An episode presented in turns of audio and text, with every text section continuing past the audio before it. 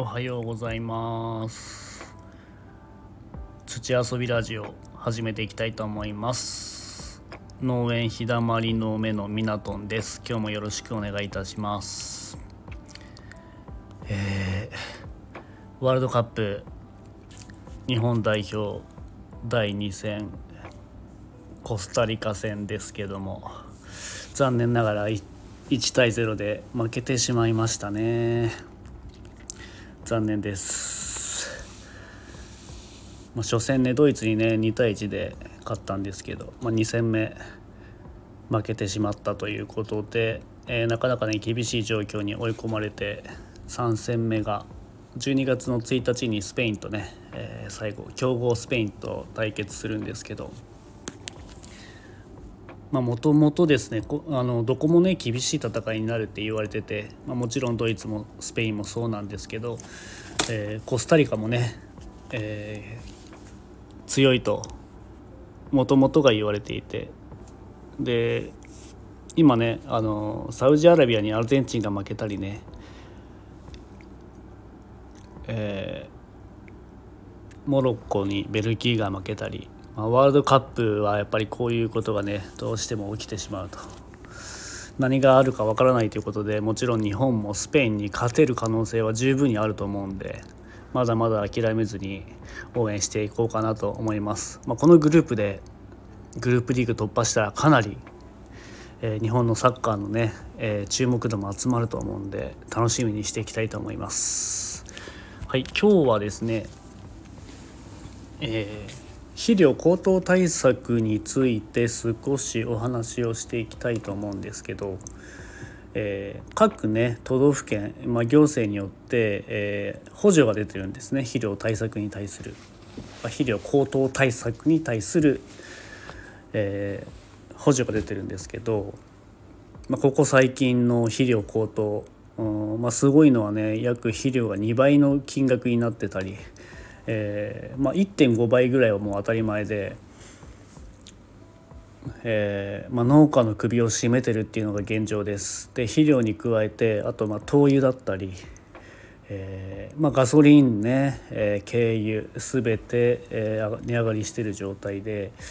えー、経費が爆上がりな状態なんですね。でもちろん売り上げもね、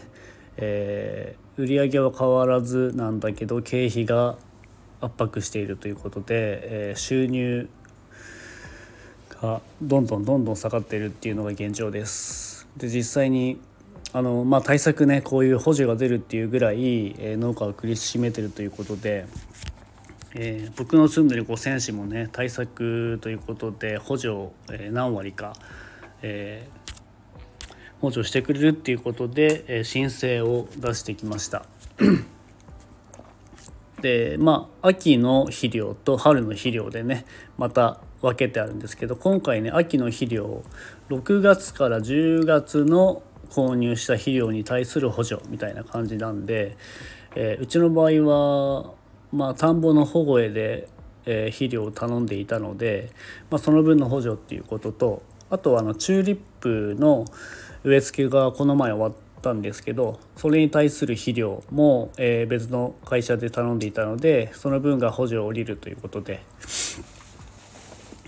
まあ、大体購入金額の17%ぐらいが平均で、え、補助が出るっていうことでまだまだね、まあ、上昇分に対して全てはね補えてないんですけどそれでもね、まあ、金額にすると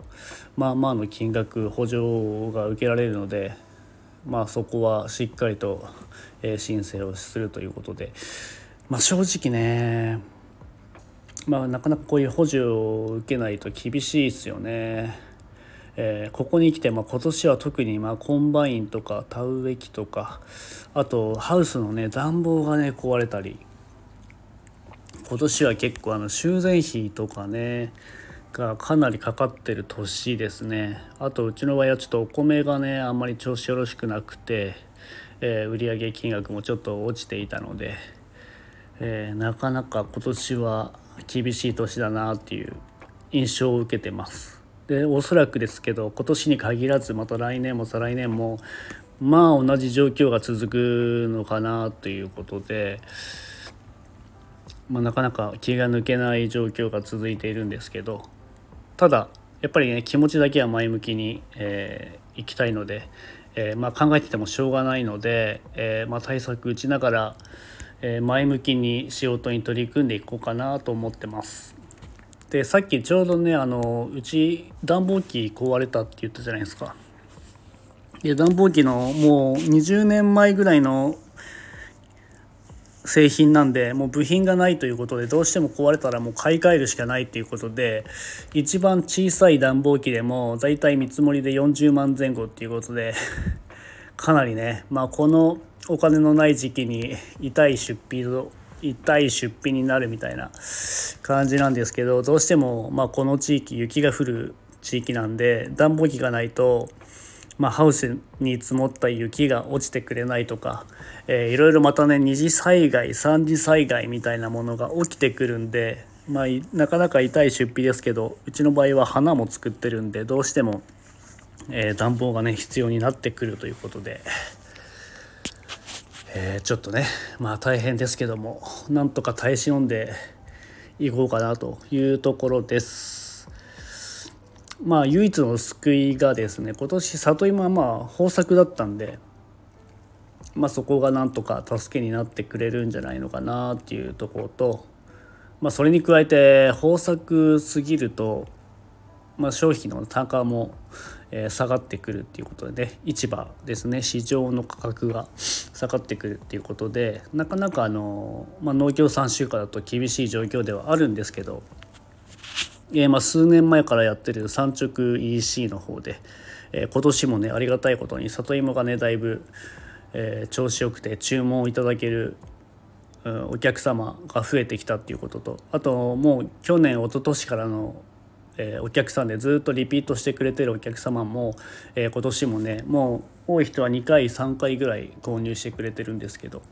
まあ、そういうお客様が本当に支えになってくれてるっていうのは正直あるところです。ありがたいことにですねだからなかなかこういうふうにあの、まあ、自分でうまく販路を見つけながら、まあ、もちろんね農協さんに対しての出荷っていうのもね増やしつつ、えー、自分のできるところは精一杯なんとかねこうもがいていこうかなと思っております。はい